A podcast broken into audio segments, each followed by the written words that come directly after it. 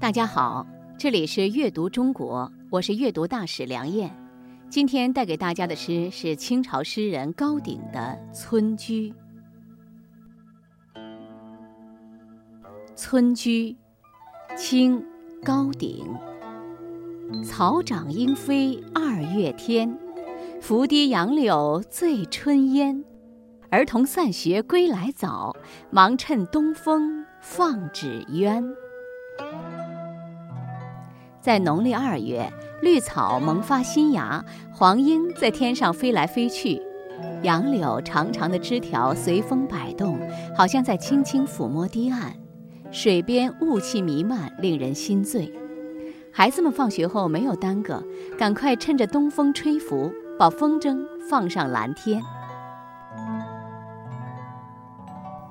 高鼎，晚清诗人，字向一。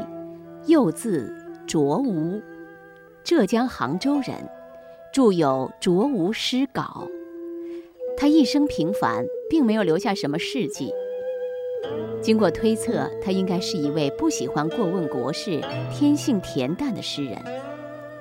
因为他生活在鸦片战争之后，但他的诗作大多歌颂田园生活，并不太符合那个时代的特点。一般人提到他，仅仅是因为他写了这首有名的《村居》。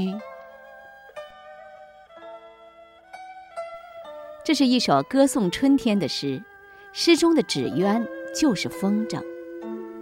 风筝源于我国，已有两千多年的历史。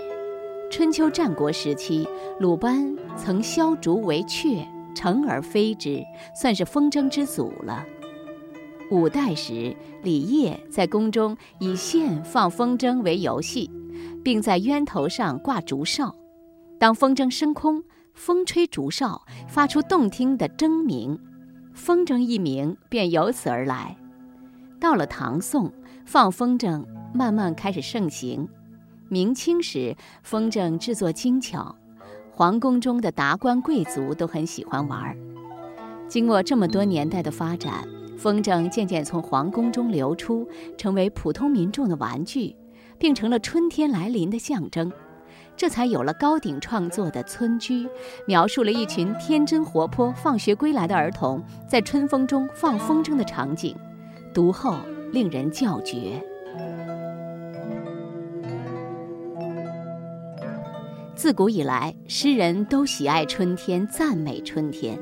春天是美好的季节，是充满诗情的季节，宜人的景色处处皆可入诗，并预示一个生机勃勃的开始，寓意极佳。所以从古至今，写春景的诗歌格外多，《村居》正是其中的佼佼者。作者在诗中所表现的是早春二月的明媚景色。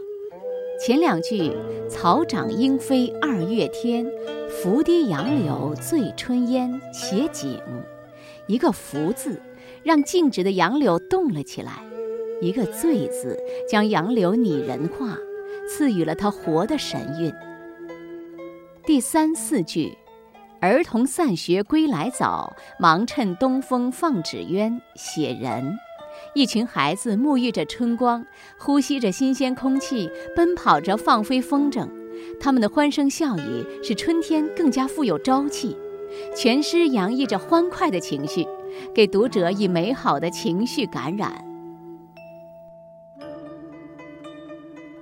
村居落笔明朗，朗读时应轻快流畅，体现春景的美好和儿童生活的快乐。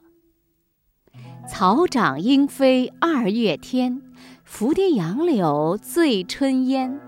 儿童散学归来早，忙趁东风放纸鸢。这里是阅读中国，我是阅读大使梁燕，感谢大家的收听。